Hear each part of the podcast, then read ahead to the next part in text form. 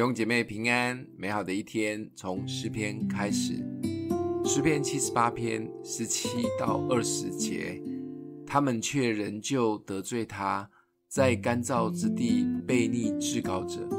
他们心中试探神，随自己所欲的求食物，并且妄论神说：神在旷野岂能摆设筵席吗？他曾击打磐石，使水涌出？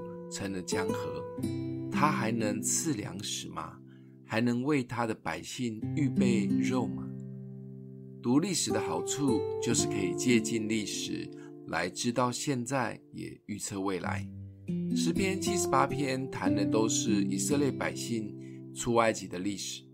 神为了拯救以色列百姓出埃及、脱离为奴的日子，费尽心思的呼召摩西出来。也施行非常多的神迹，让他们可以顺利的逃出埃及，甚至出了埃及以后，继续在旷野里面施行神迹。这些都是要来告诉这些百姓他的爱及同在。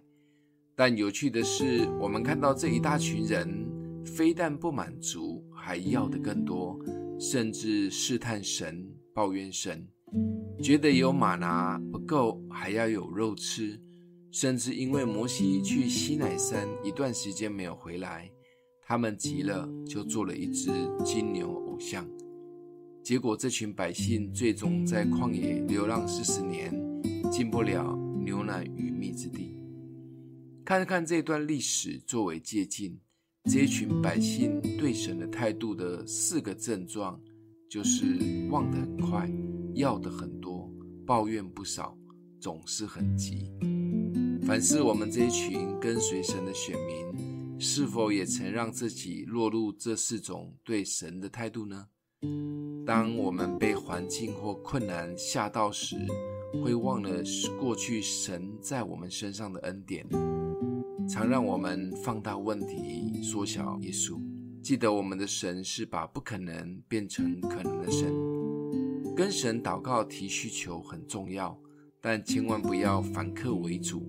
让我们的需要大过神，就像听到有人为婚姻祷告，列出几十项的条件，硬要神配合办理，实在也难为神了。这并不是有没有信心的问题，而是你是在选合神心意的，还是你心意的呢？每一次祷告完以后，就信任也交托神，不要天天急着想看结果或神迹，时间表都在神的手中。也不要有错误的想法，就是服侍越多，神就得回应更多。祷告绝对不是交换条件。好好的读这一段以色列人在旷野的历史，就能知道为什么他们走不出去。我们的生活若要早一点进到奶与蜜之地，就要避开这四种雷区，幸福的下一站就要出现了。今天默想的经文在第十八节。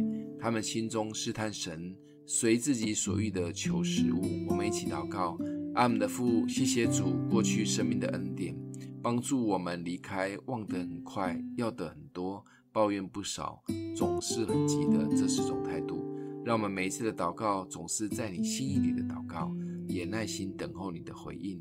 奉耶稣基督的名祷告，欢迎订阅分享，愿上帝祝福你哦。